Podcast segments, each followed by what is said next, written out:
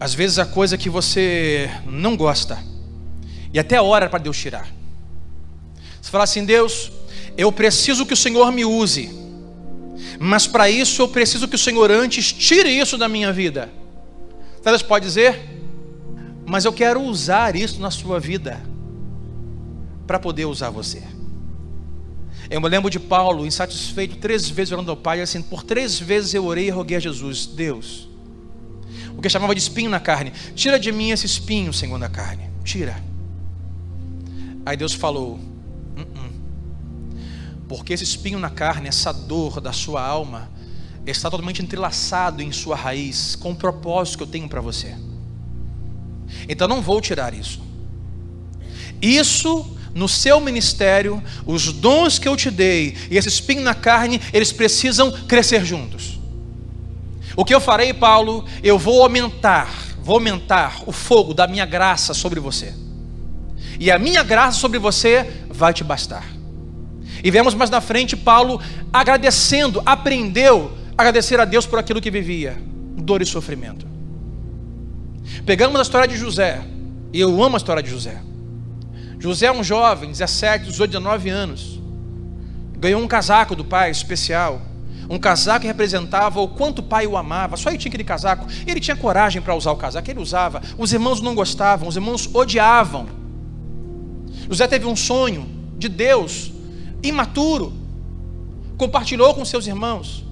Isso levou que seus irmãos o levassem até a estrada e lá cavassem um buraco, tentaram matar ele, mas não falou, não mate ele, vamos vender, e ficou lá. E disse que no buraco apareceu uma caravana, um grupo de mercadores, uma carroça, que o comprou. Quem foi que Deus usou para comprar José e levar ele para o Egito? Porque Deus tinha um propósito para ele, sabe aonde? Lá no Egito. Diz que uma caravana de ismaelitas foi que levou eles. Sabe quem são os ismaelitas? Os descendentes de Ismael, filho de Abraão. O filho que Abraão fez por conta própria com, com, a, com Agar.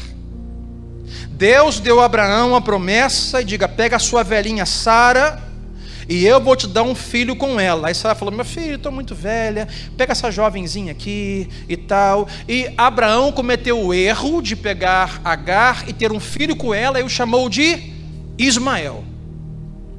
Um erro uma escolha fora da vontade de Deus. E Deus usou este erro para pegar José e levar para o Egito. Porque Deus pode usar qualquer coisa para o seu propósito. Nem tudo o que acontece na minha vida foi Deus que fez. Eu posso ter escolhas péssimas e arcar com as consequências.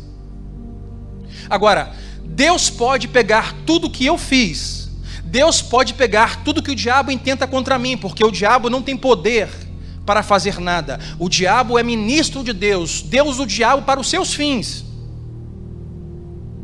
Então Deus pode pegar tudo que eu fiz, que o diabo intentou, que Deus fez, Deus pode pegar tudo e usar para o seu propósito.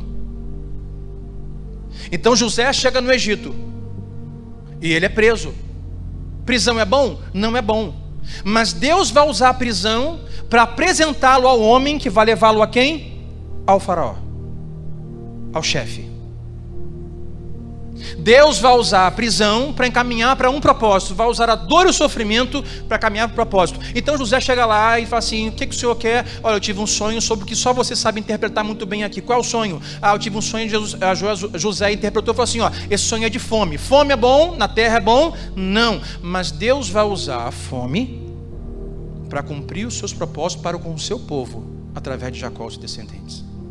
E chega Jacó com seus filhos para José, diz que o texto de José era para os seus irmãos, e lembra de tudo o que fizeram, e ele chora, pede para todos saírem, ele chora e chora, e para eles e fala assim: Olha, vocês me fizeram sofrer muito, vocês me maltrataram, mentiram para o meu pai, me fizeram ficar longe do meu pai por anos. Mas ele diz: Agora eu entendo que Deus usou isso para poder salvar vocês, para livrar vocês. Deus pode usar qualquer coisa para um propósito. E nós não sabemos o que ele está usando. Lembra de Davi? Davi olhou para a laje do lado, tinha uma mulher tomando sol na laje.